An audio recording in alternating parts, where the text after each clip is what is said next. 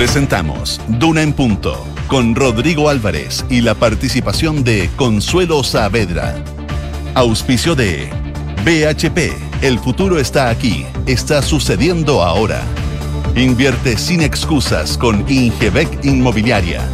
De Fontana ERP y su ecosistema de gestión. Y Scotiabank. Duna. Sonidos de tu mundo. 7 de la mañana, un minuto, 7 con un minuto. ¿Cómo les va? Muy buenos días, bienvenidos a esta nueva edición de Duna en Punto que hacemos en jornada de día miércoles ya, mitad de semana. Es 11 de enero del presente año, vuelven las altas temperaturas a gran parte de la zona central del país. Ahora está amaneciendo acá en la región metropolitana, despejado. Saludos para todos quienes nos escuchan en Valparaíso, en Concepción, en Puerto Montt y en todas las partes del planeta en www.duna.cl y en todas nuestras plataformas, donde no solamente nos pueden escuchar, también ver y comenzar ya a revisar lo que va a ser la agenda informativa de esta jornada, con, eh, con varias cosas sobre la mesa. El tema indulto que sigue avanzando a propósito de este informe que está viendo la Contraloría Ministerio de Justicia. Ministerio de Justicia que hoy día sabe que además llega el nuevo ministro, Luis Cordero, deberá asumir durante el transcurso de esta jornada. Pendientes también de varias cosas que están ocurriendo a nivel eh, mundial. Se habla de un ataque hace pocas horas en Francia, en el metro de Francia, una persona que ha herido con arma blanca eh, a un par de policías y también a otros civiles dentro de una estación de metro. No hay mucho detalle. Se está investigando esto por parte de la policía francesa. Lo acaba de informar el ministro de Interior francés, el ministro de Interior Galo, a través de su cuenta de Twitter. Em, y vamos a seguir pendientes también de otros temas. La reforma constitucional que da continuidad al proceso constituyente. Pasó otra valla más.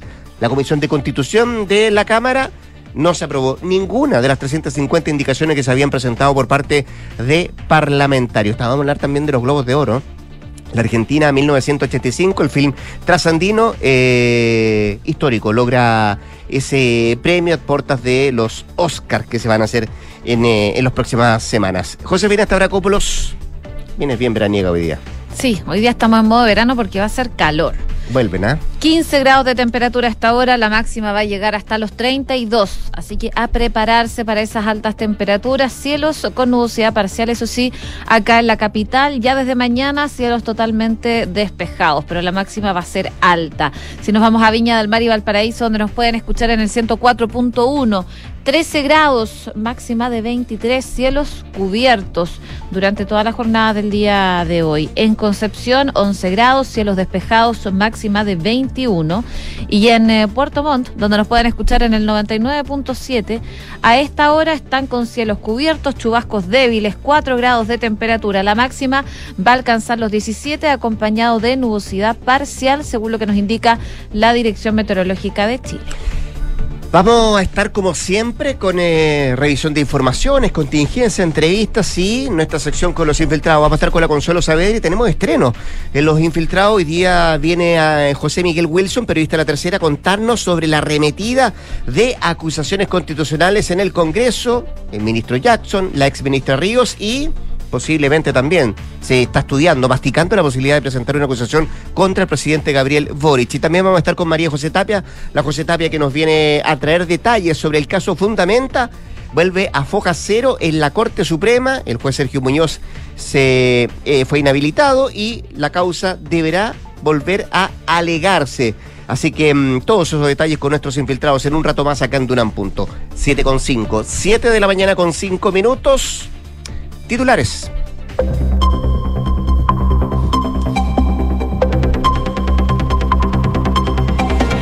La Contraloría le solicitó un informe al Ministerio de Justicia por los tres indultos concedidos por el presidente Gabriel Boric tras una denuncia de la UDI. La ministra del Interior, Carolina Toa, aseguró que la solicitud no los inquieta. La Comisión de Constitución de la Cámara de Diputados rechazó las 350 indicaciones de la reforma del acuerdo constituyente. Durante esta jornada, la sala podría culminar su tramitación del proyecto de ley del Congreso y quedar listo para ser promulgado. El Senado aprobó una nueva prórroga del estado de excepción en la macrozona sur, la que va a estar vigente hasta el 28 de enero. La ministra Carolina Toa aseguró que en marzo van a compartir las condiciones bajo las que sería posible retirar la medida. La Comisión de Constitución del Senado despachó infraestructura crítica a la sala y el gobierno valoró la unanimidad de la votación. La ministra Toa remarcó que las inquietudes de muchos sectores de la sociedad fueron escuchados y que el proyecto da garantías. El gobierno anunció el trazado del tren entre Santiago y Valparaíso a través de Tiltil. El proyecto contempla pasar por La Calera, Limache, Viña del Mar y Valparaíso usando parte de la infraestructura ya existente. Aguas Andinas anunció un corte de suministro en Chicureo que ya debería estar repuesto. Se suponía que era a las 7 de la mañana de hoy que se reponía el servicio. La empresa indicó que la suspensión de este servicio se debe a la turbiedad que presenta el río Maipo y Mapocho por las precipitaciones que han afectado a la zona de la precordillera. Noticias del Mundo, la Fiscalía inició una investigación contra Dina Boluarte y Alberto Tarola por este presunto genocidio y homicidio calificado en Perú. La investigación preliminar también alcanza a los ministros de Interior y Defensa y está basada en las muertes durante las manifestaciones de diciembre del 2022 y enero del 2023. Al menos seis eh, personas han resultado heridas en un ataque con arma blanca en una estación de trenes en París. La autoridad indicó que el incidente ocurrió a eso de las 6.40 cuando el agresor arremetió contra varios viajeros en el interior de este, mm, de este tren por motivos que aún se desconocen. El atacante fue neutralizado.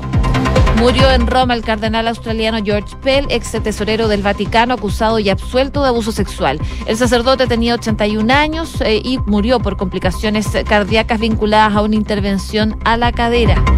En el deporte, la Maratón de Santiago tiene nueva fecha para su edición 2023. La carrera se va a correr el domingo 14 de mayo, una semana después de la fecha original pactada por el proceso de elecciones del Consejo Constituyente. 7 con 7. Si obligó a modificar la fecha del, eh, maratón, este cronograma que tiene que ver con el, eh, con el proceso constituyente. Ya vamos a hablar de eso a propósito del avance que tiene esta reforma constitucional en, eh, en la Cámara de Diputados, en lo específico, en la Comisión de Constitución, que hasta tarde noche estuvieron eh, los parlamentarios eh, discutiendo la reforma. Eh, una comisión que además partió bien polémica en la mañana con este enfrentamiento, pero sí cambio de ideas, podríamos decirlo, entre el diputado de la carrera y el secretario general de RN, em, Diego Chávez. Oye, a propósito de lo que está pasando en el eh, Congreso, el tema indultos, por cierto, que también ayer se tomó gran parte de las eh, opiniones de los parlamentarios, también de la ministra del Interior, Carolina Toá, que estuvo durante gran parte del eh, día en el Congreso, a, raíz del tema y la polémica por los indultos. Pero la, comillas, noticia tiene que ver con que se ha resuelto de parte de la Contraloría pedir un informe al Ministerio de Justicia por este tema. Diez días de plazo en- tiene ese ministerio para enviar estos informes solicitados por la Contraloría respecto a este caso. Ocurre, decimos esto porque fue una petición hecha eh, por eh, parlamentarios de la oposición que estaban eh, pidiendo que se llevara adelante mm, la entrega de estos informes de parte del Ministerio de Justicia. Y en principio la oposición había pedido solo eh, el informe de tres indultos de los 13 que había firmado el presidente mm, Gabriel Boric. eh, y en definitiva lo que hace el órgano contralor es pedir informe de los 13. Eh, desde los partidos de la derecha valoraron esta actitud proactiva de parte del ente y aseguraron que puede ser un primer paso para avanzar en retrotraer estos indultos. Eh, lo que se establece en este escrito es que piden que el ente se manifieste sobre la legalidad del acto de la concesión de indultos a 13 condenados por diversos motivos. Y en concreto busca dejar sin efecto los decretos dictados por el presidente por tener, dicen en la oposición, evidentes vicios de forma. Y por lo mismo, hicieron también un llamado al Ministerio de Justicia eh, para que entregue lo antes posible información correspondiente. Lo anterior puede interpretarse también como un primer, como un primer paso, dicen en la oposición, para comenzar a revocar, a impugnar estos indultos que fueron firmados por el presidente. Eh, ¿Qué dicen en el oficialismo? Bueno, consideran que la única noticia real que hay detrás de esto es que la institución funciona porque la Contraloría, eh, de manera eficiente, ha respondido lo que determinados parlamentarios han solicitado, que es pronunciarse sobre la legalidad o ilegalidad de un acto administrativo, lo que dicen algunos parlamentarios, eh, particularmente de apruebo dignidad. Eh, y hay una opinión parecida también que ha esbozado el gobierno, donde consideran que es completamente normal que el órgano fiscalizador solicite información tras una petición que hayan hecho algunos parlamentarios, independiente del color político, pero es una de las eh, atribuciones que tiene, por cierto, el órgano contralor. Eh, sin embargo, ayer la ministra eh, Carolina Toallo decía, estuvo gran parte del día ayer en el Congreso, eh, asegura también que como gobierno no ven un problema que la Contraloría pida información al menos como Ejecutivo, no nos inquieta, fue lo que dijo la ministra, pero volvió a insistir en que el Ejecutivo ha dicho varias veces que todo este procedimiento se hizo de acuerdo a la ley, con todos los cuidados respectivos, pero la Contraloría es un órgano contralor y a solicitud de los parlamentarios puede, decía la ministra Toa, solicitar los antecedentes que se le ha pedido al Ministerio em, de Justicia. Son las declaraciones de uno y otro lado ante esta determinación que ha adoptado la Contraloría insisto, tiene 10 días el Ministerio de Justicia para entregar estos informes. Ministerio de Justicia, que además hoy día tendrá la presencia de su nuevo jefe de cartera, que es eh, Luis Cordero, el nuevo ministro de Justicia que va a asumir hoy día o debiera asumir hoy día sus funciones en esa Secretaría de Estado. Y a propósito también de indultos, hay parlamentarios de Chile Vamos, específicamente el diputado Diego Chalper de RN y Henry Leal de la UDI, que enviaron una carta al presidente de la Comisión de Seguridad Ciudadana, Jorge Alessandri, en la que le piden una sesión especial para tratar los indultos que otorgó el presidente Gabriel Boric. Así entonces, estos parlamentarios confirmaron que los de decretos que ha dado origen a los indultos contienen vicios que los hacen ilegales y necesariamente retractables. Y por eso solicitaron esta sesión especial para poder conocer todos los antecedentes que se tuvieron a la vista y que dieron pie a estos indultos concedidos por el mandatario. Así que en esa línea lo que señalaba Chalpen era que buscan destrañar en profundidad qué fue lo que ocurrió con los indultos. Dice que tienen la convicción de que Chile merece saber qué ocurrió eh, y qué quiere decir eh, la ministra Vallejo cuando habla de haber tenido los antecedentes al presidente. Eh, si hubiese tenido todos los antecedentes, hubiese actuado de manera distinta, algo que dijo el lunes y que ha generado bastantes repercusiones. Bueno. ambos parlamentarios pidieron también que se invite a esa sesión especial a la ex ministra de Justicia, Marcela Ríos, pero también a otras autoridades, al ex jefe de gabinete del presidente de la República, que también renunció, a la ministra secretaria general de Gobierno, a Camila Vallejo, al subsecretario de Justicia, Jaime Gajardo también al jefe jurídico del Ministerio de Justicia y el director nacional de Gendarmería. Aparte entonces de la petición que están haciendo estos parlamentarios de Chile Vamos que solicitaron una sesión especial en la Comisión de Seguridad para abordar el tema de los indultos. Siete de la mañana con 13 minutos. Escuchas, Duna en punto. Sigamos en el Congreso, saltemos de la Cámara de Diputados al Senado porque ayer la Comisión de Constitución de la Cámara Alta despachó el proyecto de infraestructura crítica a la sala tras la votación unánime de todos sus artículos y seguirá su trámite esta misma jornada, pero en la Cámara Alta, eh, un proyecto que deja la definición de infraestructura crítica sujeta a una ley que será dictada mucho más adelante en el futuro, pero abarca todas aquellas instalaciones físicas que son estratégicas y que prestan servicios básicos, como por ejemplo el abastecimiento de la población y también las telecomunicaciones, de acuerdo a lo que dice este texto. También eh, para poder, eso sí, para poder hacer uso de la herramienta en el tema fronterizo, la iniciativa tiene un mecanismo transitorio que mientras se dicta esta ley para que mediante un decreto con fuerza ley el presidente pueda llamar a las Fuerzas Armadas para cuidar la frontera. En detalle se entiende que si los funcionarios detectan eh, pasos por lugares no autorizados, van a poder pedir a esas personas que se identifiquen, registrarlas y si ven alguna anomalía van a poder detenerlas y traspasarlas a las policías.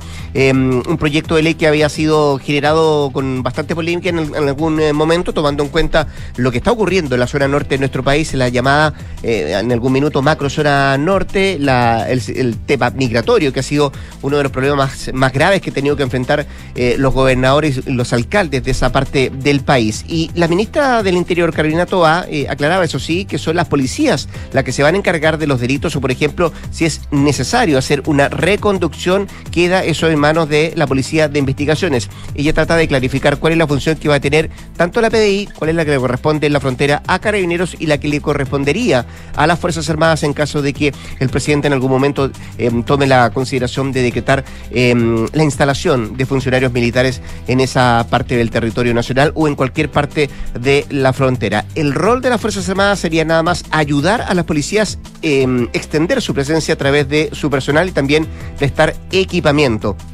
Era el detalle que entregaba la ministra del, Interior, digo, una aclaración que además hace después de una frase que también lanza ella, que de alguna manera em, pone de manifiesto cuál ha sido la inquietud o cuál es la opinión de los diferentes sectores del gobierno respecto a este tema, porque ella dice para nosotros, para dice la ministra del Interior, para muchos sectores de la sociedad, si, ya, si llamar a las Fuerzas Armadas a desarrollar labores que no son las que estamos acostumbrados, puede generar inquietudes, fue lo que dijo ayer la jefa de gabinete. Bueno, si se aprueba este proyecto en la sala, este mismo miércoles deberá continuar su trámite en la Cámara de Diputados y Diputadas. Hablando de la Cámara de Diputados y Diputadas. ¿Qué pasó? La Comisión de Constitución se tomó dos Que ha días. sabemos. pega, además. Sí, harta pega. Han estado trabajando por varias horas para la, votar. la comisión que, que preside la diputada Carol Cariola. Cariola, que ayer además, eh, partiendo su trabajo, tuvo que enfrentar una censura que había presentado un diputado del Partido Republicano. que no prosperó porque tuvo mayoría eh, que le respaldó, votos nueve votos contra uno. Mm. Bueno, eh, en particular lo que estaban votando en la Comisión de Constitución era eh, esta reforma que habilita un nuevo proceso constituyente. Habían 350 indicaciones que se tuvieron que analizar, las que finalmente fueron rechazadas. Eh, el Senado, de hecho, anteriormente se había demorado una semana para iniciar la tramitación y despacharlo a la Cámara. Lo que se busca principalmente es que sea un proceso bastante rápido y se espera que hoy día la sala de la Cámara de Diputados podría culminar la tramitación de este proyecto de ley en el Congreso y quedar listo para ser promulgado porque las fechas sabemos que apremian. Como les comentaba, eran 350 las indicaciones que estuvieron marcadas por los deseos de los partidos que no firmaron este acuerdo de... eh, de, un, eh, de poder llegar a un proceso constituyente. Por ejemplo, del total de enmiendas, 100 fueron ingresadas por la diputada Sara Concha del Partido Conservador Cristiano. La comisión en su momento intentó votar en un solo paquete el total de las enmiendas, pero los diputados de la instancia no dieron el acuerdo y por lo tanto se tuvieron que votar una por una y fueron rechazadas en su totalidad. Lo mismo con republicanos, presentaron cerca de 50 indicaciones, las que también fueron eh, rechazadas. Así que es parte de lo que se vivió durante la jornada del día de ayer. Finalmente hoy día la Cámara va a sesionar a las 10 para iniciar este último trámite cuya votación se espera que parta eso de las 2 de la tarde. Si todo sigue el itinerario que ya se ha previsto, esta reforma constitucional podría despacharse del Congreso sin modificaciones y quedar a un paso de que la promulgue el presidente de la República. O sea, cumple los plazos que se habían establecido, al menos el protocolo, el itinerario, tomando en cuenta que se había dicho por lo menos dos semanas de Una en el Senado, que fue la semana pasada, que salió y avanzó, y la otra en la Cámara de Diputados, que tiene un gran avance en la Comisión de Constitución, podríamos decir, vía rápida para esta reforma constitucional que da continuidad al proceso constituyente. 7 con 17. Estás en Duna en Punto. Nos vamos a ir al Perú porque en ese país sigue siendo tensa la situación política y también social que vive toque de queda en gran parte del territorio y que además sabe del inicio de una investigación preliminar por parte de la Fiscalía Nacional Peruana contra la presidenta Dilma Boluarte, el titular del Consejo de Ministros Alberto Otárola por los presuntos delitos de genocidio, homicidio calificado y también lesiones graves cometidos durante las últimas manifestaciones que se han generado en gran parte del Perú, pero principalmente en la parte sur del territorio peruano. En este proceso también se ha incluido a Pedro Angulo en su condición de expresidente del Consejo de Ministros y a César Cervantes, ex titular de Interior. ¿Por qué esta persona? Bueno, esto debido a que formaban parte del gobierno durante las primeras manifestaciones que se reportaron en eh, la primera quincena de diciembre. Hasta el momento se han eh, reportado 47 muertes desde el inicio de las manifestaciones contra el gobierno de Boluarte. Los primeros fallecimientos se dieron en Ayacucho, en Junín y también en Puno, esta última región es la que tuvo la mayor cantidad de víctimas porque ocurrieron 17 decesos a comienzos de esta semana. Y en paralelo, la Policía Nacional confirmó que uno de sus miembros murió al ser quemado, presuntamente por manifestantes, mientras realizaba un patrullaje en Juliaca, en la región de Puno. A raíz de todos estos conflictos en esa región, el Consejo de Ministros informó que se aprobó el decreto que declara la inmovilización social por tres días, desde las 8 de la tarde hasta las 4 de la mañana, en función de salvaguardar la vida y también la libertad de todos los ciudadanos peruanos. Además, el gobierno ha declarado mediante decreto supremo que este día miércoles ¿ah? será día de duelo nacional, no se trabaja y las banderas van a estar a media asta en homenaje y respeto a todos los caídos a propósito de estas manifestaciones que se están generando en el Perú. Y en noticias positivas, Vamos. hablemos de los Globos de Oro, eh, porque su felices alfombra roja argentinos. regresó, Argentina triunfó, eh, y también con esto también se deja atrás eh, polémicas en las que se vio envuelta la Asociación de Prensa Extranjera de Hollywood, que entrega los premios. Películas como Los Espíritus de la Isla eh, fue una de las grandes triunfadoras de la noche al llevarse tres galardones junto a los Febelman, eh, el relato semiautográfico de Steven Spielberg, que logró dos, mejor película de drama y mejor director. En la categoría de televisión se impusieron las series About Elementary y tres premios tuvieron esa, esa serie, y dos White Lotus, que también fue bastante premiada. Pero como tú decías, Argentina triunfó. La película 1985 fue galardonada en los Globos de Oro de este año, donde se coronó como la mejor película extranjera, dejando atrás producciones de Alemania, de Bélgica, de Corea del Sur y también de India. Esta fue además la única película latinoamericana nominada en una categoría de los Globos de Oro este año que terminó siendo elegida por la Asociación de Prensa Extranjera de Hollywood. Así que buenas noticias han tenido últimamente los argentinos.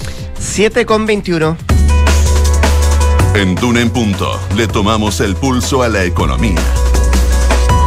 Revisamos indicadores económicos. La UEF 35.219 pesos. El dólar cerró nuevamente a la baja, 827. El euro también en números rojos. 895 el IPSA, 5.144 puntos a la baja y el cobre 4,12 dólares la libra. Revisamos la prensa económica que trae pulso en esta jornada de miércoles. Dólar baja al menor nivel en siete meses y cae 21% desde el pic. También destaca como otro titular a pulso que el Banco Mundial prevé contracción de 0,9% para Chile en el 2023, menos que los pronósticos más pesimistas. Revisemos también lo que trae el diario financiero. Hacienda incorpora nuevos ajustes tributarios que benefician a donaciones y también cooperativas. En el trámite de la reforma, el Ejecutivo modificó el cálculo para que dichos aportes sean deducibles de impuestos. Parte de la prensa económica. Estamos escuchando a Nelly Furtado, que realizó su primer espectáculo en cinco años en el Festival de Australia y se unió eh, en el escenario a la cantante, la primera presentación en vivo, Dom Dola. Así que eh, fue, parece un buen espectáculo el que dio Nelly Furtado, que también se transmitió a través de TikTok. Para el octavo evento del año nuevo consecutivo de este festival, más de 30.000 asistentes disfrutaron de una presentación exclusiva e inolvidable de la estrella del pop mundial, Nelly Furtado. Eh, tocando en vivo por primera vez en más de cinco años, así que regresa con todo esta artista canadiense. Luso canadiense es la nacionalidad de la cantante. Oye, em, ¿vamos a la pausa? Vamos. Antes de la pausa, eso sí, quiero saludar a algunos de nuestros auspiciadores. Construir un mejor futuro está sucediendo ahora y son los recursos esenciales como el cobre que produce BHP en Chile los que ayudan a hacerlo posible. El futuro está acá, está aquí. Descúbrelo en bhp.com slash mundo mejor. ¿A las 8 vuelve José? Vuelvo, sí. Para actualizarnos las informaciones. Por ahora, una pequeña pausa comercial en Duran Punto. Volvemos con más temas, entrevistas y nuestros infiltrados en un ratito más acá al 89.7. De Fontana presenta El Año del Cambio. Comienzo el año más seguro y preparado. Decidí cambiar mi RP y transformé la gestión de mi compañía con procesos automatizados, más eficiencia y productividad con tecnología y mayor reducción de costos. Estoy listo para comenzar el 2023 con mi empresa digitalizada. Piensa digital y contrata Sapiens, el ERP para medianas y grandes empresas de Defontana que te conecta con recursos humanos, inteligencia de negocios y mucho más. Contrátalo desde 10 UFs mensuales en defontana.com. Paula lleva cinco minutos revolviendo su café mientras mira noticias en su celular. Aún no le pone azúcar, solo le da vueltas y vueltas. Hay momentos para darle vueltas, pero a la hora de invertir es mejor escochafondos, con soluciones simples y rápidas a través de la app o la web, donde un grupo de coach expertos te guiará según tu perfil de riesgo y objetivos. Deja de pensarlo y hazla simple con Scotia. Infórmese de las características esenciales de la inversión en estos fondos mutuos establecidos en sus reglamentos internos y scotiabankchile.cl. Infórmese sobre la garantía estatal de los depósitos en su banco en cmfchile.cl. Marca registrada de The Bank of Nova Scotia, utilizada bajo licencia. Hola, mi amor. Hola viejita, ¿cómo estás? Súper. ¿Cómo se portó el Rocky? ¿Me echaste de menos, guatón? Estuvo adentro todos los días. Ni se movió del lado de tu papá. Parece que ya se jubiló de perro guardián. Qué bien, le tocó su merecido descanso también. Ahora que contratamos Verisur, parece que todos podemos disfrutar de las vacaciones. Protege lo que más te importa con alarmas Verisur. Contrata llamando al 600-385-0003 o en verisur.cl. Activa Verisur. Activa tu tranquilidad. Tras finalizar su proceso de reacreditación institucional, Universidad Andrés Bello fue calificada por la Comisión Nacional de Acreditación en nivel de excelencia. El organismo otorgó a UNAV una acreditación por seis años en todas las áreas evaluadas. Un importante reconocimiento a la calidad de la formación y del compromiso de toda su comunidad con aportar desde las distintas disciplinas al bienestar de sus estudiantes y a la construcción de un mejor país. Universidad Andrés Bello. Calidad, compromiso, orgullo. Estás en Duna en Punto con Rodrigo Álvarez. 7 de la mañana con 25 minutos, 7 con 26 minutos ya. Hablemos de los indultos y toda la polémica que se ha generado en los últimos días. ¿Podrán revocarse, impugnarse? ¿A quién le corresponde pronunciarse a propósito de esto? Bueno, son varias preguntas que queremos hacerle a nuestro invitado, a nuestro entrevistado, el diputado y jefe de bancada de Bópoli, Francisco Undurraga, en la línea telefónica. Don Francisco Undurraga, ¿cómo le va? Muy buenos días. Muy buenos días, don Rodrigo Álvarez. ¿Cómo está usted? Muy bien, pues aquí haciendo un aro en, el- en la carretera para llegar a, a Valparaíso. Hoy día es un día muy importante para la democracia. Sí, por, muchas cosas ahí a propósito de lo que se va a pasar con la reforma constitucional. Anoche fue aprobada la Comisión de Constitución, no se aprobó ninguna indicación. Ya, ya, ya han tenido harta. Pero antes de eso, Pancho, quería preguntarle, eh, ¿le sorprendió la premura con que la Contraloría le solicitó al Ministerio de Justicia enviar estos informes por, eh, por los decretos de indultos que firmó el presidente Boric? Bueno, la verdad es que cada vez que hemos oficiado la Contraloría como Chile Vamos, en este caso eh, hay que reconocer que fueron diputados de la UDI, eh, ha sido bastante ágil el Contralor en contestarnos. Nos contestó, recuérdese usted que nosotros tuvimos una polémica eh, con la propia ministra Vallejo y, y el entonces eh, ministro Jackson en la Secretaría General de la Presidencia en, en relación a la intervención en el proceso anterior eh, plebiscitario y fueron muy rápidos, muy diligentes. Yo espero que clarifiquen eh, efectivamente eh, lo antes posible, porque la verdad es que eh, es importante tener claridad de cómo vamos a ir para adelante en esta materia. Ya, pero no es un anuncio de que va a ocurrir algo especial. Se lo pregunto por la frase de la ministra Tobal el día de ayer que dijo, bueno, de ayer a hoy día, nada nuevo. Bueno, la verdad es que lo nada nuevo es, eh, hay mucho nuevo, pues, Rodrigo, porque eh, la ministra Vallejo al señalar, digamos, que si hubiera, el presidente hubiera tenido todo antecedente a la vista, eh, otro gallo cantaría, eh, bueno, de alguna u otra forma está diciendo que, que no fue correcto el proceso. Y si no fue correcto el proceso, está muy bien que la Contraloría lo revise. Ya, eso, eso es como una, una mirada que se puede hacer a esto, ¿cierto? La otra es si uno avanza más y dice, bueno, esto se podrá impugnar, se podrá revertir, que son varios los conceptos que han utilizado parlamentarios de su sector, eh, diputado Undurraga. Eh, yo quería preguntarle a usted, ¿qué, qué ideas se ha, for- se ha formado? Eh, y, y le pongo como antecedente también que son no pocos, varios los juristas que también discrepan respecto a cuál sería el futuro, cuál podría ser el camino a adoptar en caso de que efectivamente, si así como la Contraloría u otro órgano del Estado determina que esto, eh, este acto administrativo tuvo vicios de ilegalidad. Bueno, si la Contraloría determina que tuvo vicio, evidentemente va a haber que eh, ver cómo, cómo se soluciona. digamos. Eh, esto es un tema jurídico donde el debate de los expertos eh, es muy importante.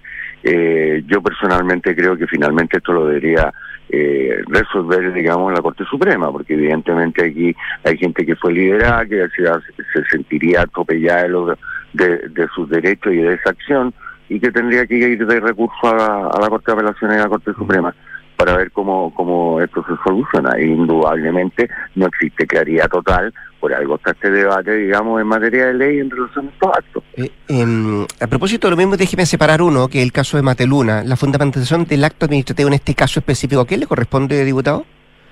Porque Bueno, la- entiendo que la Contraloría no puede pronunciarse por el fondo.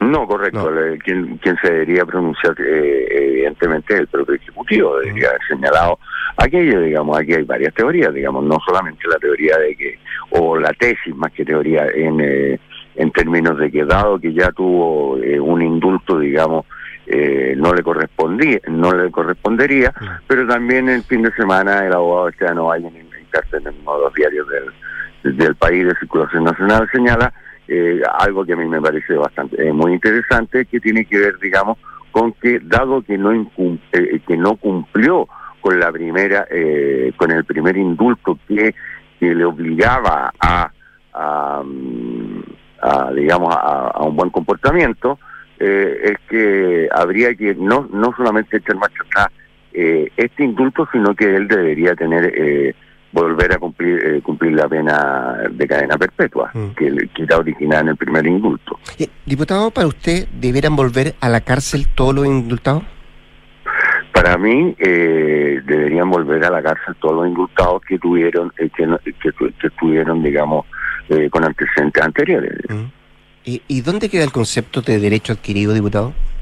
Bueno, es que ese es el te- eh, eso es lo debatible, si es el derecho adquirido por una mala acción provocada, digamos, por el, por el Ministerio de Justicia y firmado por el presidente de la República, que es lo que está diciendo finalmente la ministra Vallejo y el, y el gobierno en general, o es, eh, o, o es, digamos, eh, o fue una buena acción. Nosotros creemos que es una mala acción que no hay, que no genera el derecho, digamos, que hoy día están gozando las personas que están indultadas. Es Eh, un gran dilema ese, ¿eh? porque hay una, hay un, hay, o sea, se resuelve por parte del presidente indultarlo, se adquiere este derecho, eh, sería retrotraerlo, ¿no?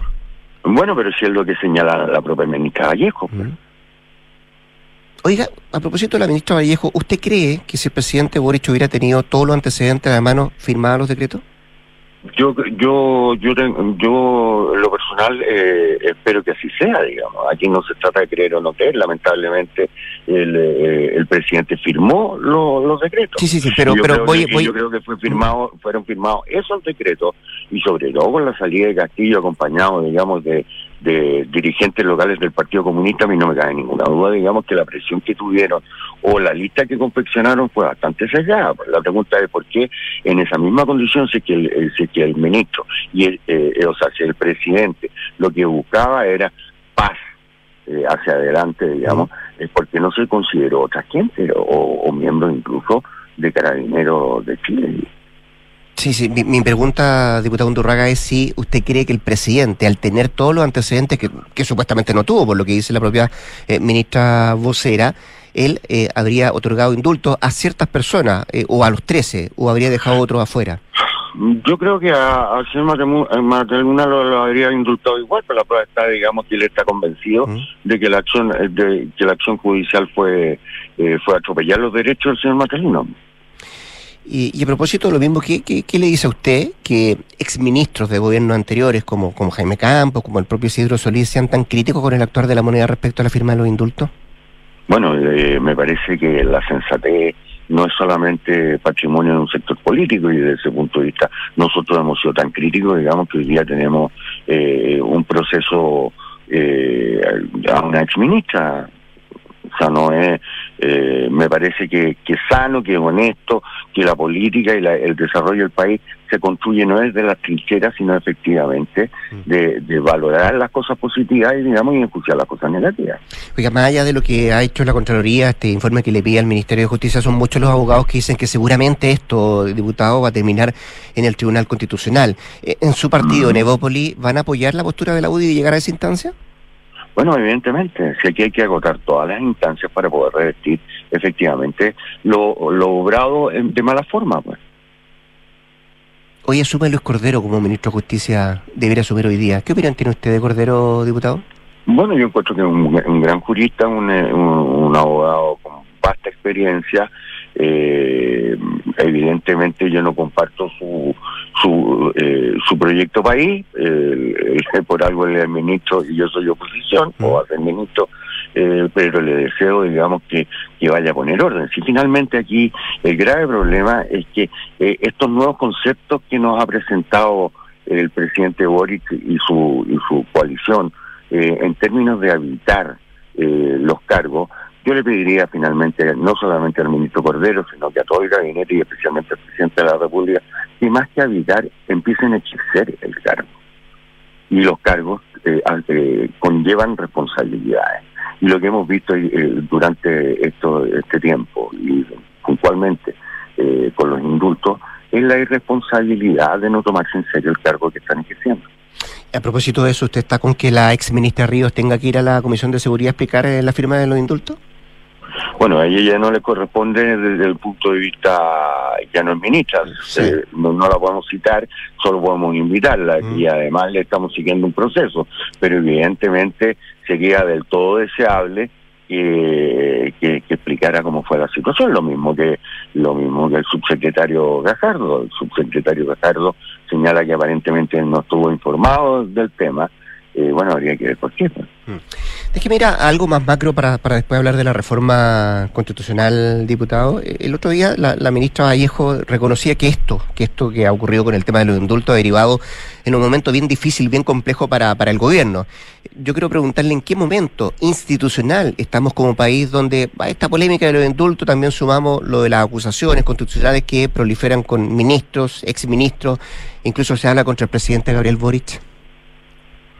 Bueno, yo creo que estamos viendo una crisis provocada por la irresponsabilidad de este gobierno y la y la polarización que está buscando eh, el propio presidente. Aquí hay que ser bien, bien. Nosotros no no no nos levantamos todas las mañanas buscando acusaciones constitucionales ni generar tensiones, digamos. Quien genera la tensión con su acto es el propio presidente generando los indultos que genera. pues. ¿Me entiendes? Entonces, desde ese punto de vista, evidentemente que no estamos en, un, en no, no estamos en una situación fácil. Eh, tampoco tenemos, eh, y yo espero no llegar, digamos, a una situación de crisis institucional como la que se vivieron en el pasado en este país, ni tampoco la estamos buscando, ni tampoco la estamos promoviendo. Ya, El otro día escuchaba a un abogado que decía desde la vuelta a la democracia hasta, mm, hasta un par de años atrás habían presentado 11 acusaciones.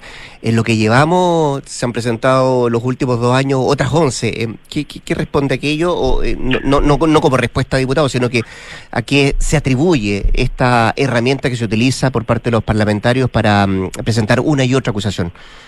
Bueno, yo creo que la acusación constitucional que nosotros presentamos como Chile Vamos a la ex ministra Río eh, es una acusación que se sustenta jurídicamente y, por cierto, políticamente. Eh, el, el Partido Republicano presentó una acusación a- al ministro Jackson, provocada, digamos, por acciones a una ex eremi, eh, fundamentalmente, y que, y que son discutibles. Ahora bien, yo le tengo que recordar que la voluntad nuestra y nosotros mismos, y en lo personal yo, eh, fuimos muy contrarios y así sucedió eh, a, lo- a los pocos meses o días de que llegara eh, este gobierno, digamos, de acusar constitucionalmente a la exministra Siches. pues. Eh, nosotros no somos los promovedores de este, de este instrumento. Eh, a, esta fecha, en el primer gobierno, en el segundo gobierno del presidente Sebastián Piñera, bueno, ya habían habido tres acusaciones constitucionales efectivas. pues. Tres, ¿cierto? Eh, sí. Tres, correcto. A dos ministros de Estado y a miembros de la Corte Suprema. ¿Usted nunca votó a favor de una acusación? No, y por eso estoy tan complicado en esta situación. Si Porque, para mí porque, no es- fir- porque no- firmó la, la que viene, porque, eh, eh, porque firmé la que viene. Y estoy complicado desde el punto de estoy convencido de lo que firmé, yo no, no, no me puedo decir. Estoy complicado porque no me hubiese gustado nunca llegar a esta situación. Eh, yo creo que en política uno tiene que buscar la coherencia, si bien es cierto, eh, las realidades eh, de- del día a día te hacen tomar posiciones, pero uno tiene que mantener una línea. Y por eso encuentro grave, y, y yo me hice asesorar, no solamente, digamos, por, por gente de mi partido, sino además por eh, eh, abogados eh, eh, que son de mi confianza en, en- en- en esta materia. Mire, mire cómo terminamos hablando, y no le echo la culpa a usted, diputado, pero terminamos hablando de acusaciones y usted me partía diciendo hoy día un día importante para la democracia en este país. Es muy importante. eh, nosotros eh, hemos demostrado, sobre todo como centro derecha, como Chile Vamos, eh, que efectivamente eh, no solamente íbamos a proponer un proceso y viabilizar el mismo, sino que eh, lo estamos constatando por la vía de los votos. Y hoy día en la sala van a ver los votos, eh, los votos para que efectivamente eh, este proceso constitucional, a pesar de todos los agor- agoreros que, que hubieron durante el proce- eh, durante la campaña eh, que se convocó en el, en el rechazo a la propuesta constitucional, eh, el, la centro derecha Chile Vamos va a cumplir su palabra. Y yo creo que eso es muy importante no solamente para el presente, sino para el futuro del país. El diputado y jefe de bancada de Bópoli, Francisco Undurraga, conversando esta mañana con Dura. Permítame, permítame señalar una sola cosa y disculpe, y disculpe que lo interrumpa. No se Proceso, preocupe. de- del mismo proceso que estamos, eh, el que estamos viviendo.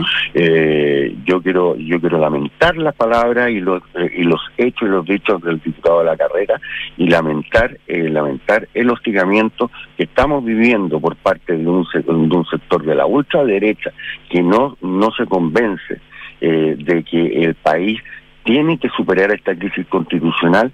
Eh, es la persona hoy día de Diego Chalper, ayer de Javier Macaya y antes incluso de mí, digamos, por parte de, de, de toda esta gente que está atacando eh, a Chile Vamos por profundizar y, defo- y defender la democracia. ¿Usted ve una relación directa entre republicanos y las funas que han ocurrido? Bueno, yo veo al diputado de la carrera que llegó a la llegó a la Cámara eh, en una lista republicana, no, no llegó a la Cámara eh, como un hongo en forma independiente. Eh, yo veo que, que lamentablemente se empiezan a juntar al menos los intereses, al menos los intereses eh, de ciertos sectores, digamos, y se unan en acciones que, que creo que no le ayudan. A mí me hubiese gustado que el Partido Republicano hubiese participado y en vez de presentar las 60, las eh, más de 100 eh, indicados, 50 indicaciones que presentaron puntualmente ellos, se hubieran sentado a la mesa y a lo mejor hubiésemos llegado a un acuerdo más profundo y más estable para el país. Bien, pues, Francisco Undurraga, diputado de Ópoli, muchas gracias por esta conversación, que esté muy bien, ¿ah? Que le vaya muy bien, gracias. Igualmente. Vamos a la pausa. Conecta la gestión de tu empresa con Sapiens CRP y tu área de gestión de personas con Senda. Ambas soluciones de, de Fontana y su ecosistema de gestión empresarial. Integra todos los procesos de tu compañía en defontana.com. Invierte sin excusas con Ingebec Inmobiliaria. Ahora te ayudan a comprar un departamento en verde o con entrega inmediata, pagando el pie hasta en 48 cuotas sin intereses. Descubre este y más beneficios en ingebecinmobiliaria.cl. Nos vamos rápidamente a la pausa. Al regreso estamos con eh, Consuelo Saavedra y nuestros infiltrados sacando un punto. Construir un futuro mejor es responsabilidad de todos. Mientras más países adoptan medidas para reducir las emisiones de carbono, la demanda de productos y servicios esenciales para el crecimiento económico sigue en aumento. No es fácil, pero son recursos como el cobre producido por BHP en Chile los que ayudan a hacerlo posible. El futuro está aquí. Descubre cómo en bhp.com slash mundo mejor. Deja tu inversión en manos de los que saben. Invierte sin preocupaciones con Ingebec. Invierte sin excusas. Compra un departamento con entrega inmediata o en verde y te regalamos hasta el 10% de pie y pago del saldo hasta en 48 cuotas. Contacta a uno de nuestros asesores para que te evalúen y accede a beneficios que te ayudarán a lograr tu objetivo. Ingebec Inmobiliaria. Tu inversión, nuestro compromiso. Renta líquida mínima sugerida 1.500.000 pesos. Hola, mi amor. Hola, viejita, ¿cómo estás? Súper. ¿Cómo se portó el Rocky? ¿Me echaste de menos, guatón? Estuvo adentro todos los días. Ni se movió del lado de tu papá. Parece que ya se jubiló de perro guardián. Qué bien, le tocó su merecido descanso también. Ahora que contratamos Verisur, parece que todos podemos disfrutar de las vacaciones. Protege lo que más te importa con alarmas Verisur. Contrata llamando al 600-385-0003 o en verisur.cl. Activa Verisur. Activa tu tranquilidad. Escuchas Duna en punto. Duna 89.7.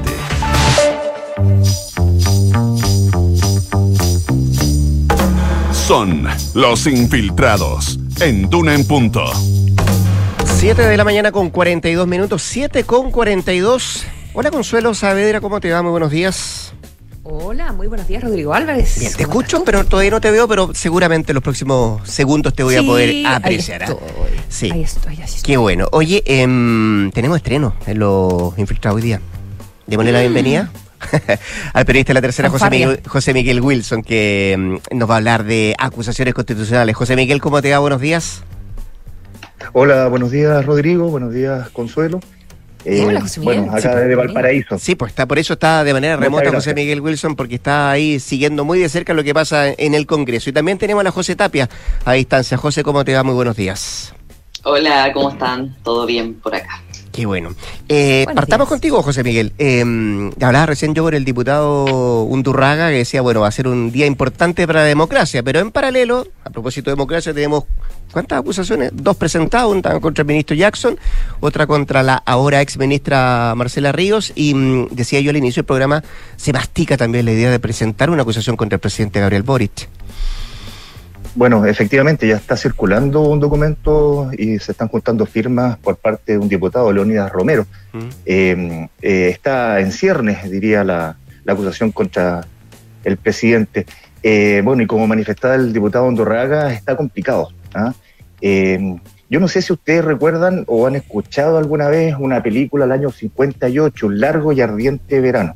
bueno, eh, sería un buen título para lo que está pasando en el Congreso, una película de Paul Newman, ah, fallecido actor, actuaba con su, su ac- actual viuda, eh, Joan Woodward. Bueno, el tema es que eh, Largo eh, eh, está po- por verse porque todas estas acusaciones probablemente van a alargar el periodo legislativo de trabajo del Congreso hasta febrero. Habitualmente en febrero hay un, hay un receso que ayuda a que se calmen los ánimos, pero eh, dado el clima que se está dando y que se generó a partir de, los indultos anunciados por el presidente, se generó una oleada de acusaciones constitucionales que no es usual, eh, no es común que haya más de una acusación eh, transitando simultáneamente. La- los precedentes son del año 73 y del periodo del estallido social. Por lo tanto, estamos hablando de, un- de una situación de, de- crisis política que tal vez la, la so- sociedad todavía no lo, no lo calibra bien porque, bueno, todo el mundo está preocupado ya de otras cosas. Eh, el, verano produce eh, un letargo eh, de, tal vez del interés público, de muchas cosas, porque la gente está preocupada de vacaciones, pero el, microclima que se vive en el Congreso es, muy, es muy duro y está ardiente, como decía. Y mm, bueno, como se sabe, la, la acusación a Jackson ya, ya, ya está en marcha, eh, va a ser la abogada Claudia Sarmiento quien lo va a defender, y probablemente se va a votar el 30-31 de enero en la Cámara, por lo tanto es probable que el Senado, si es que pasa, tenga que votarse en febrero. Y la de Marcelo Ríos... Ah, por eso tú, por eso tú decías por una, por una cosa de mm, que tú no puedes suspender el, el proceso Claro. de una acusación constitucional, ¿verdad? Claro, son, son días hábiles, eh, según la ley orgánica del Congreso, cómo se tramitan los plazos, y por lo tanto, eh, la de Jackson decía entre el 30 y 31, tal vez, mejor caso, el 27 de enero, un viernes, eh, pero yo creo que va a ser el 30. eh, y, y la de Marcelo Ríos claramente se va a votar en la Cámara en los primeros días de febrero. Ahora, eh, el mismo diputado Andorraga, por ejemplo, eh, era uno de los votos moderados que en su momento tenía resistencia a la acusación a Giorgio Jackson. Pero eh, después de las declaraciones del presidente, de la ministra Vallejo, yo noto que hay un clima bastante mm, eh, eh, proclive a la acusación. Ahora, estas acusaciones a ministros se aprueban con mayoría simple, los que están presentes en la sala. Por lo tanto, incluso, eh, dado que muchos parlamentarios también empiezan a tomarse vacaciones, puede que haya una merma de, de asistencia. Eso puede jugar en contra del ministro Jackson y, Marce- y Marcela Ríos, ya que... José Miguel, ¿te puedo hacer Eh, una pregunta? Y cuando, cuando tú hablas claro, del, claro. del clima, del clima enrarecido, o sea, ¿tú crees que eh, eh, todo lo que ha sucedido con los indultos puede terminar rebotando sobre Jackson, que en realidad está siendo acusado por otro tema? Claro, lo, lo que pasa es que, claro, la, la acusación a Jackson lo presentaron eh, eh, los diputados republicanos. Eh, hay una competencia entre Chile Vamos y republicanos respecto a este Ujú. tema, por lo tanto, hay, la reacción inicial de Chile Vamos a tomar distancia. Pero eh, dado que se genera este microclima, esto se va incendiando. La- las acusaciones constitucionales, la experiencia que tengo, es que parten con una, una chispa, a veces eh, ha pasado a, a casos de acusaciones que han sido ninguneadas, que dicen no, no tiene piso, no tiene sustento, pero empiezan a crecer de a poquito y se van adquiriendo eh, presión social, en fin. Y, y en el caso de Jackson, eh, me atrevería a decir que más que razones jurídicas, incluso políticas, hay razones personales. Yo siento que el ministro Jackson dejó bastantes heridas en su paso como parlamentario y como ministro, y, y hay como una animadversión de parte de algunos a- hacia, hacia el ministro. Ahora, eso, José Eh, Miguel, eh, eh, se eso, huele. esto no es un factor. No, no, no, claro, pero se- eso se huele o se siente más en el Senado que en la Cámara, ¿no?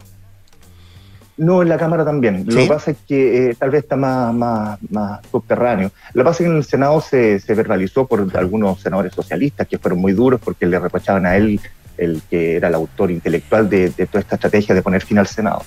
Eh, eh, hablando de Alfonso Durresti y Fidel Espinosa. Mm. Pero había una... Claro, en la primera, en, en la Cámara. en- en- en el proyecto de, de constitución. Claro, y, y en el caso de la Cámara eh, también, pero eh, obviamente tal vez con menor intensidad. Pero dado, no, no noto ánimo en la derecha de, tratar de salvar a Jackson. ¿ah? Ahora, eh, un dato matemático, ¿ah? El oficialismo hoy día son 65 votos en la Cámara. ¿ah? Esos son los votos duros, no estoy contando a Carlos Bianchi, que es parte de una banca oficialista, no estoy contando a Andrés Joanet, que también es eh, parte de Amarillo y es parte de una banca oficialista, eh, podrían eventualmente eh, sumarse a un, a, un, a un piso de apoyo a Jackson, pero el oficialismo son 65 votos. Y la derecha, más, eh, más eh, el PDG, o ex PDG mejor dicho, y todos estos diputados independientes de derecha que están circulando, suman 71. O sea, eh, hay, un, hay un universo de votos no alineados, diría yo, que, mm, que hacen que el, el oficialismo parta desde abajo en la búsqueda de votos. ¿Ah? Por lo tanto, no, no es fácil para el ministro Jackson y tampoco está fácil para la ministra Ríos, que ahí hay ya elementos jurídicos que, bueno, eh, no lo digo yo, lo han dicho varias personas, que, que sí hay, eh, podría haber méritos para la, la acusación y podría haber más razones políticas para, para no hacerlo, ya que la ministra renunció. Eh, Ahora, y si eso escala al presidente, ya es otra palabra mayor. En el RN y en la UDI eh, dicen que sí, efectivamente hay razones para acusar al presidente, fundamentos jurídicos, pero acusar al presidente son palabras mayores. Eh, Por lo tanto, hay una consideración política distinta. Y yo creo que no hay ánimo eh, por ahora, salvo en algunos parlamentarios más duros de derecha, que de Chile Vamos estoy hablando específicamente, porque los republicanos probablemente sí van a plegarse a la acusación. Eh, sí van a, eh, van a estar con esta acusación, digo yo, pero la mayoría de Chile Vamos no creo que siente que el momento o creen que no es oportuno presentar una acusación contra el mandatario. Ahora, distinto es, y por eso digo, estas acusaciones hay que verlas con día a día, eh, porque van eh, cambiando. ¿Qué pasaría, por ejemplo, lo que decía el, el ex ministro Solís, es que uno de los indultados comete un delito? ¿ah? El presidente decía Solís se hace responsable moralmente de, de ello. Y ahí, me dicen parlamentarios de derecha, es difícil contener una acusación contra el mandatario.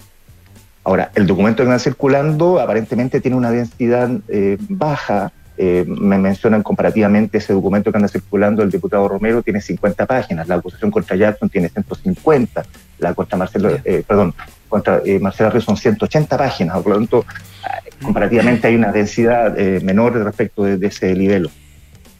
Así que el escen- escenario no, no está fácil, ¿ah? hay que estar eh, pendiente de lo que está pasando.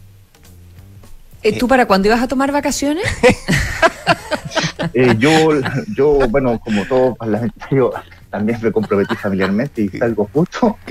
Eh, creo que no voy a estar para la acusación allá. No, va a haber muchos que van a estar dando explicaciones, en la casa al menos. Sí, sí no, y ¿Cómo lo ojo, que, ah, ah, un dato no menor, ¿ah? Eh, puede que el tema de las vacaciones favorezca a Jackson y a, a- y a la ministra Río, porque en, en el Senado efectivamente ya hay algunos parlamentarios que ya pidieron permiso constitucional. Y ahí, como se- la acusación en el Senado... aprueba el quórum. eh, Baja quórum, claro. ahí, le- no, no, ahí se tiene que aprobar con may- eh, mayoría en ejercicio, o sea, son 26 votos sí o sí para acusar a Jackson. Y ya, por ejemplo, el senador Osandón pidió permiso constitucional el 24 de enero. Por tanto, aparentemente Osandón no va a estar. Y aparentemente otros no van a estar. Entonces, ya, hay- ya es un tema que podría favorecer. Ahora, todos dicen si, si Jackson hace una jugada táctica, lo lógico es retrasar lo más posible la acusación, eh, su respuesta a la acusación, que tiene plazo hasta el 18 para que los plazos corran y, se, y el, y el libelo se, se vote en febrero, cosa de que ahí le ayude ¿Cómo se llamaba la película, José Miguel? Un largo y ardiente Bueno, verano. Ahí lo vamos a dejar. Gracias, José Miguel. Eh, José Tapia, eh, todo de nuevo. po. Caso fundamento. Todo de nuevo, cero, todo parte del inicio. O sea, sí, por el lado de la, de la Corte Suprema. Su- su- suena más dramático eh, de lo que de lo que es realmente. Está de todas maneras más tranquilo de lo que está pasando en Valparaíso.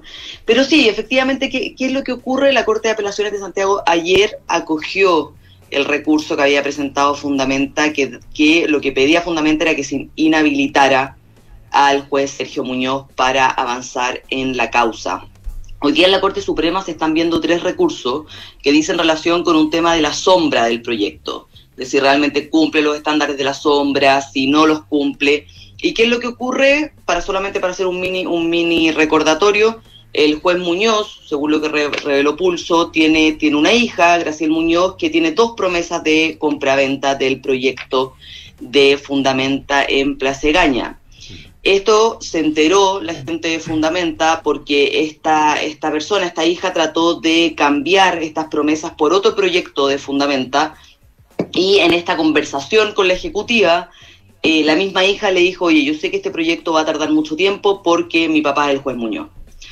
Eh, al enterarse Fundamenta, obviamente eh, elevaron este, este recurso ante la Corte de Apelaciones pidiendo la inhabilidad para que el juez Muñoz conociera esta causa y el juez Muñoz terminó reconociendo, presentando un escrito donde él reconoce que habló con su hija y efectivamente se enteró de que está este tema de las promesas de compraventa. ¿Cuál es el tema? Que la tercera sala de la Corte Suprema ya había conocido la causa, este, el proceso ya estaba en acuerdo, o sea, faltaba solamente una sentencia.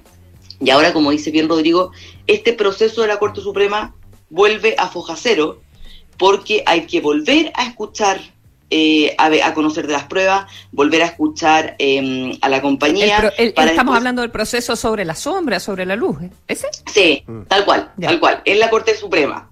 Entonces, ¿qué es lo que implica que este proceso tiene que volver para atrás? Y lo que se estima es que no tardaría menos de seis meses en eh, ser de nuevo eh, analizado por la Suprema y de nuevo fallado por la Corte Suprema. Fundamenta, sin embargo, dice estar tranquilo porque si bien ellos esperaban un fallo de la Corte Suprema para tener más firme eh, todos los procesos judiciales, hoy día eh, el Servicio de Evaluación Ambiental ya ratificó que el permiso ambiental es correcto y que ellos pueden retomar las obras. O sea, ellos dicen como finalmente eh, el proceso en la cueva de la región metropolitana, que fue esto por el cual, este proceso por el cual conocimos WhatsApp y todo, que se pusieron de acuerdo y que finalmente votaron el proyecto, la dirección ejecutiva del Servicio de Evaluación Ambiental en noviembre dijo, o sea, finalmente acogió lo que había dicho Fundamente y dice, no, el proyecto es válido. El proyecto es válido y pueden volver a retomar las obras. Había plazo hasta el 27 de diciembre para que las partes que estaban en este proceso en el sistema de evaluación ambiental se pronunciaran si querían apelar a esta resolución. Y no hubo ninguna reclamación.